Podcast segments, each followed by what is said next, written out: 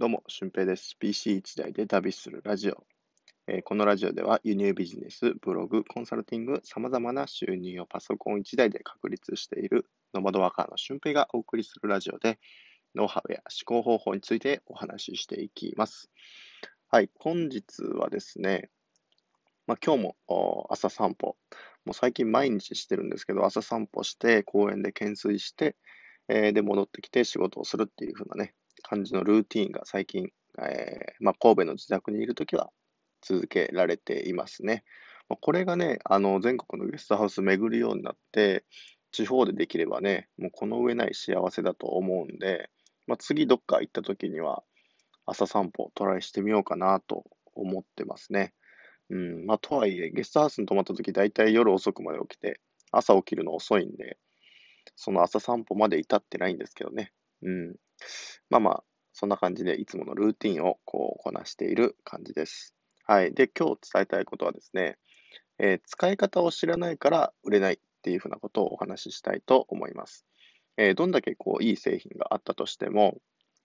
えーまあ、皆さんが使い方をね、わからなかったりとか、まあ、それに可能性を見出せなかったりしたら、えー販売できないわけですよね。うん。あの、アップルとかも、最初スティーブ・ジョブズがあえて、こう、プレゼンテーションというかね、をしたことによって、えーそのスマートフォンっていうものが日本というか世界に普及していったって考えられると思うんですよ。で、それまでは全然ガラケーで、えー OK っていう風に、えなってたと思うんですけど、あの、もっといい性能のいいガラケーがないかなって多分思ってたんですよね。スマホの存在を知らないから。うん。だからこういう風に、えーわからないものっていうのは使いたくないし、ちょっと怖いんですよね。うん。で、アメリカのフォードっていう、えー車会社があると思うんですけど、えーそのフォードも本当にこう高度経済成長じゃないな。産業革命が発達していって、えー自動車ができるようになって、で、その今までこう馬車、馬をね、えー使って移動手段としていた人たちに、えー聞いたところ、あの、これからどんな乗り物が欲しいですかって聞いたら、その、えー馬に乗ってる人たちはもっと速い馬が欲しいって言ったんですよね。うん、車じゃなくてもっと速い馬が欲しいって言ったんですよ。うん、で、そこでフォードは、あの、車より速い、じゃ馬より速い車を作ることを始めたって言われてるんですけど、うん、やっぱりその、もともとの概念を知らない人っていうのは、えー今の状態のちょっといいバージョンを求めてしまうんですけど、あの実際新しいサービスをね、提供している方とか、えーこれからしようかなと思ってる方もね、いると思うんですけど、その中でやっぱり自分の商品を知ってもらうっていうことが、えー結構大事になってくるんじゃないかなと思います。まあ、僕の、え個別コンサルティングとかもね、えまあ、それを受けてどうなるのっていうのを、もうこたこ細かく、えーまあ、ブログに落としたりとか、メールマガジンに落としたりとか、えーセミナーをして解説したりとか、うん、っていう風にして、えーまあ、あんまり売り込まないようにね、僕は作り込んでるんですけど、まあ、そういう風にして、こう、できてるわけなんですよね。うん、だから、こう、自分の持ってる商品、新しいことをしたら絶対失敗すること、まあ、僕もね、えー今、あの全国のゲストハウスでイベントをするために、いろいろと動いてるんですけど、まあ、その中でもこう、なんだろうな、何ができるのってなって、そこでこう、うまく説明ができなくて、えー失敗したっていう経験もあるんですけど、まあ、今、だんだんとこう動き出していって、えーいろんなゲストハウスさんからあの問い合わせをいただいてるんですよね。うん、で、そのやっぱり壁を越えるには、どういうものができるのかとか、あのまあ、僕と関わるメリットをですね、うん、メリットというかベネフィットをちゃんとこう授けることが、えー必要なんじゃないかなと思います。で、そのゲストハウスさんがね、それをイメージできたら、それを形にするっていうのは、あの一緒に行うことができるので、まあ、そこの形を持っている人っていうのはやっぱり強いんですよね。うん。でもやっぱり自分だけがその形を持っていたら、えー一向に、うん、うまくいかないと思います。うん。で、えーその時に、これをこう浸透させていくにはどうするのかっていうと、あのーとりあえずやってみるっていうことなんですよね。うん。で、僕も、あの、インスタライブで、えー、全国のゲストハウスとなんか利用者を増やすためにタイアップしますみたいなことをね、あの企画サービスのタウンタウンさんとタイアップしますって言ったんですけど、多分聞いてる人は、あのそれで何が起こるのかっていうのは正直わからなかったと思うんですよ。うん。で、僕も話してて、あ、多分これみんな伝わってないんだろうなと思って、あじゃあ次に何をする、すればいいかなって考えたときに、もう地道な、あのー、広報というか営業というか、もうかけることだなと、まずはね、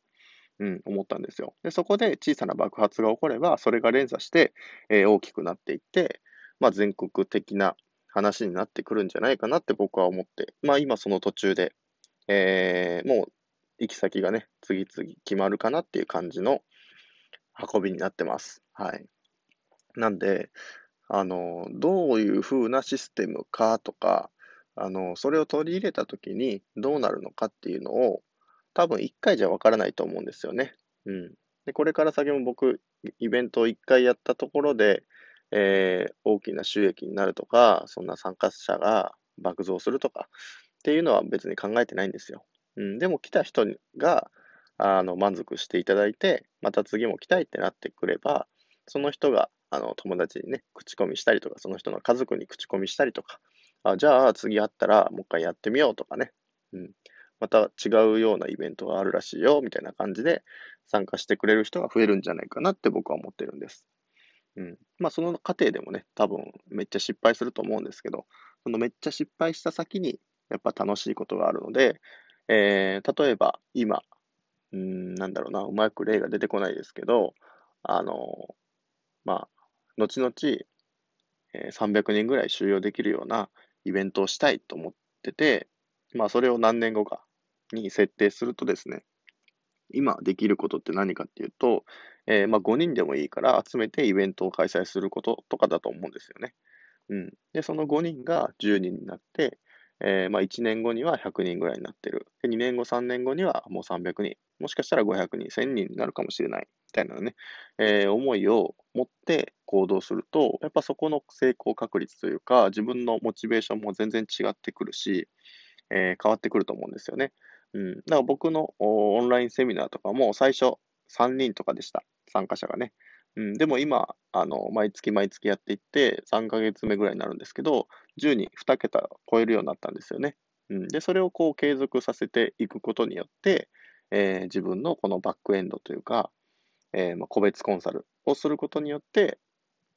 その僕と同じような利益を出していける人が輩出できればいいなと思ってるんで、うん。まあそういうふうにこう、ね、まあうまくいってるような人でも多分トライアンドエラーしまくってると思うんですよ。だから、えー、ここの、なんだろうな、一回やったからとて、えー、諦めるっていうのはね、やめた方がいいと思います。で、その諦めないための時間を、こう、持つためにはですね、やっぱりいろんな複数の収入源があった方がいいと思いますので、うん。まあ、こっちが潰れて、こっちがまだうまくいってなくても、また別の収入があるから大丈夫っていうふうにしていくことが大事なんじゃないかなと思います。うん、だからね、そう考えるとやっぱ会社員の方強いなと思うんですけど、会社員の方は会社員の方で、えー、時間的拘束があり、で、そのね、時間的拘束の中で、まあ、疲労も蓄積されるから、また新しいことに取り組む取り組まなくてもいいやっていう風な気持ちになってくると思うんですよね。うん。まあ、そういう風な感じで、えー、まあ、やりたいことをね、どんどんどんどんと積極的にやっていきましょう。で、みんなが知らないから使わないって考えると、自分が何を次にすればいいのかっていうのが分かってくると思います。ほんまにね、えー、一回だけやって成功するってことは絶対ないと思うんで、うん、まあ、みんな、あの、うまくいってる人も絶対失敗してるので、えー、まあ、粘り強くやっていきましょう。ということで、本日は以上です。で、合わせて聞きたいなんですけど、まあ、好きなことを仕事にする方法についてお話ししている回がありますので、えー、聞いてみてください。はい、本日も最後まで聞いていただきありがとうございました。えー、また次回の配信でもお会いしましょう。ほなまた。